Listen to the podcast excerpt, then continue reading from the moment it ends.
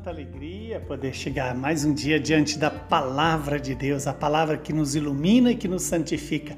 O evangelho de hoje é Mateus capítulo 7, versículos de 15 a 20.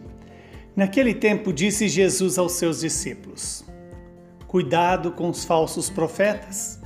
Eles vêm até vós vestidos de peles de ovelha, mas por dentro são lobos ferozes. Vós o conhecereis pelos frutos. Por acaso se colhem uvas de espinheiros ou figos de ortigas? Assim, toda árvore boa produz frutos bons, e toda árvore má produz frutos maus. Uma árvore boa não pode dar frutos maus, nem uma árvore má pode produzir frutos bons. Toda árvore que não dá bons frutos é cortada e jogada no fogo. Portanto, pelos seus frutos vós os conhecereis. Palavra da salvação. Glória a vós, Senhor. Louvado seja Deus por esta palavra que o Senhor nos entrega hoje como palavra de vida eterna.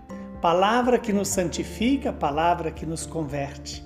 Que ela se cumpra em nosso favor. Estamos diante de uma exortação de Jesus cuidado com os falsos profetas. E o mundo é perito para nos, nos trazer falsos profetas. Falsos profetas que são exatamente aqueles que vêm até nós vestido em pele de ovelha, mas que por dentro são lobos ferozes. Que nós tenhamos a sabedoria, o discernimento, para distinguir os verdadeiros profetas dos falsos profetas. O mundo, quando nos apresenta a felicidade no dinheiro, no prazer, nos bens, nas coisas terrenas, na verdade, o mundo está nos apresentando os seus falsos profetas. Esses falsos profetas que vêm para nos roubar de Deus, para nos tirar da vontade de Deus. Por isso, Jesus vai nos alertar sobre esses falsos profetas que aparecem dando a nós um profecias de felicidade, mas no fundo, no fundo, quer nos destruir. Quando Jesus nos lembra, vós conhecereis uma árvore pelos seus frutos. Vejamos que a árvore pode dar bons frutos pela sua natureza ou também pela qualidade da terra. Precisamos procurar, deixar Deus transformar a nossa natureza para que nós que temos a tendência a produzir frutos maus, frutos de, eh, carnais, frutos terrenos, aprendamos a produzir frutos de vida eterna. Frutos que nos santificam, frutos que nos que mostram a santidade de Deus em nós. Frutos que revelam que nós estamos em comunhão com o Deus da vida, o Deus da misericórdia. Quando Jesus pergunta: "Pode por acaso colher uvas de espinheiros ou figos de urtigas?